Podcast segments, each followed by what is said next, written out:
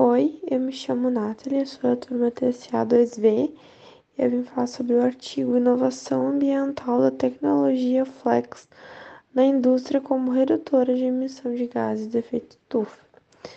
O meu grupo é composto por mim, a Luíse e o Nicolas. O aquecimento global é uma questão já esperada, pois é observado aumento da temperatura nos oceanos, como também na atmosfera e derretimento das geleiras e, consequentemente, o aumento dos níveis marítimos. A geografia também interfere nesses processos uh, emissores desses gases de efeito estufa. A PNUMA tem feito acordos internacionais fomentadores no combate às causas que afetam o clima que têm sido conduzidos, cujo objetivo almeja na esfera política as questões pertinentes aos impactos da atmosfera. Alguns dos dilemas nas discussões sobre o clima encontram-se relacionados com as ações de mitigação, mas que afetam o desenvolvimento dos países emergentes e ações de adaptação às mudanças climáticas que são custosas e causam divergência entre países desenvolvidos e em desenvolvimento. É neste contexto que surge como objetivo desse estudo uma tecnologia brasileira que visa reduzir as emissões de, desses GES das indústrias através da substituição da matriz energética dos queimadores industriais para geração do vapor de água. O equipamento desenvolvido promove uma solução flexível, factível e simples para que a quantidade de emissões seja reduzida sem que a competitividade das empresas seja alterada. Esse tipo de solução é uma forma possível de fazer com que o crescimento econômico dos países em desenvolvimento não seja prejudicado e, ao mesmo tempo, trazer contribuições no que se refere ao controle de emissões desses gases. Este trabalho tem como objetivo mostrar os impactos dessa tecnologia que adapta o uso de um equipamento existente ao uso do know-how brasileiro na produção de fontes energéticas renováveis evidente no caso do etanol.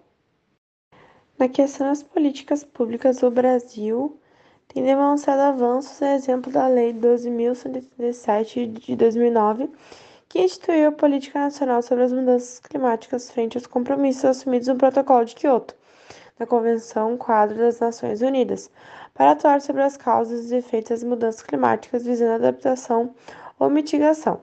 Cabe mencionar que nas comunicações nacionais sobre mudança do clima incluem o inventário das emissões de gases de efeito estufa e seguem as diretrizes, diretrizes metodológicas do painel governamental de mudança do clima, que é o IPCC.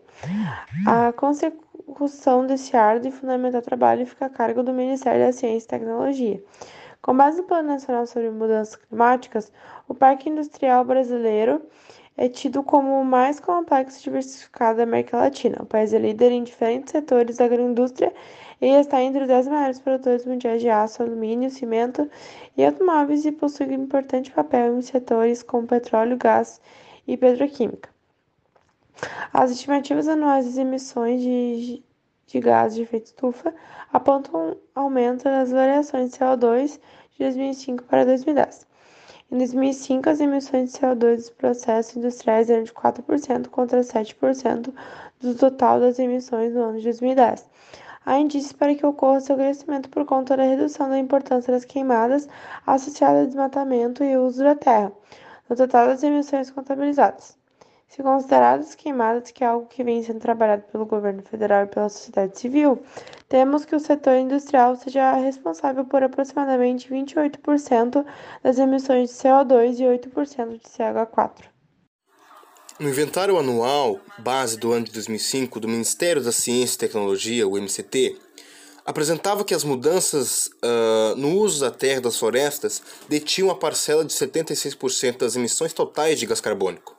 Nesta direção, o estudo do McKinsey Company de 2009 estimou emissões de GE para o ano de 2030, tendo como base os indicadores das emissões de 2005 e projeções de crescimento econômico. Destaca-se que a estimação de modelo de, do modelo considera que o Brasil terá um crescimento elevado no setor industrial. Segundo o Manual de, Manual de Oslo, a Organização para a Cooperação e Desenvolvimento Econômico, OCDE, define inovação tecnológica e não tecnológica o primeiro caso. O primeiro caso refere-se às inovações de implementação de um produto, bem ou serviço, ou processo novo ou significativamente melhorado.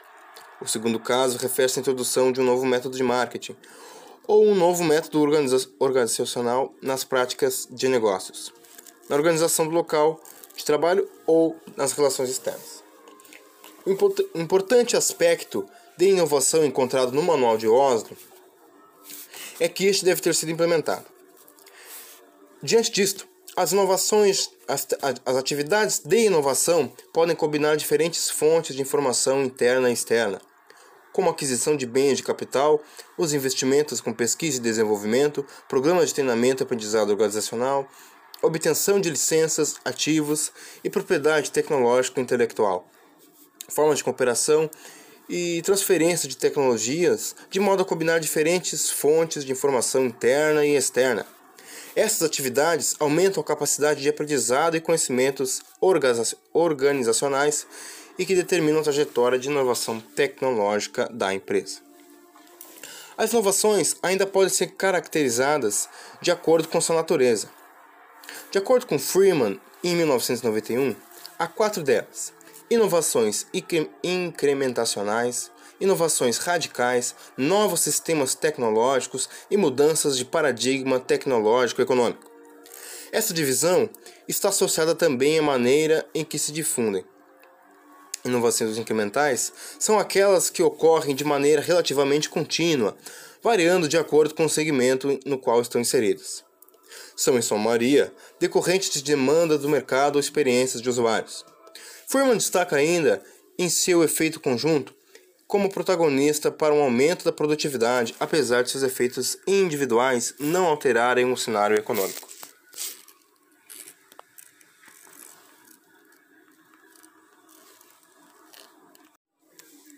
Empresa e tecnologia.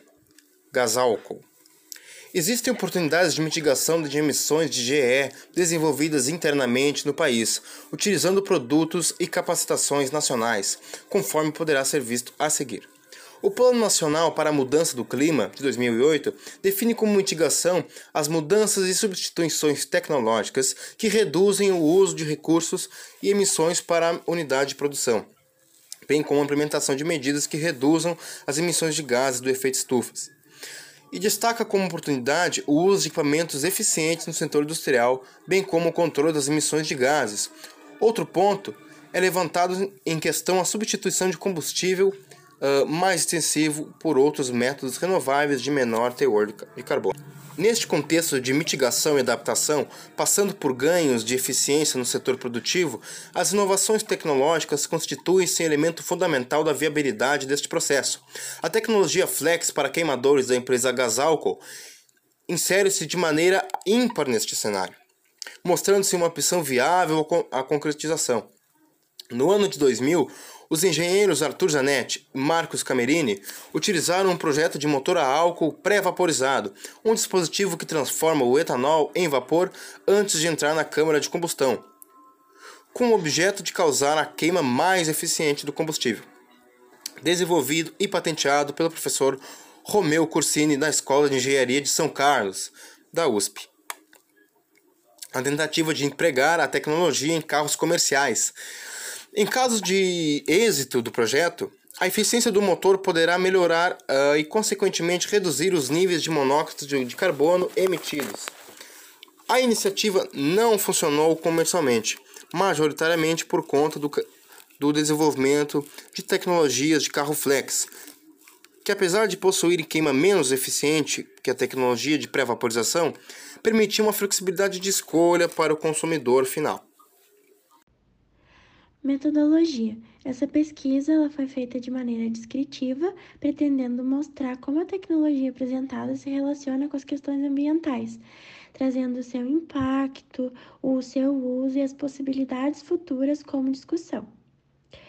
Para isso, foram estudados o panorama de mudanças climáticas e foram consultadas também obras que condizem com o tema, para tornar tudo mais confiável e viável.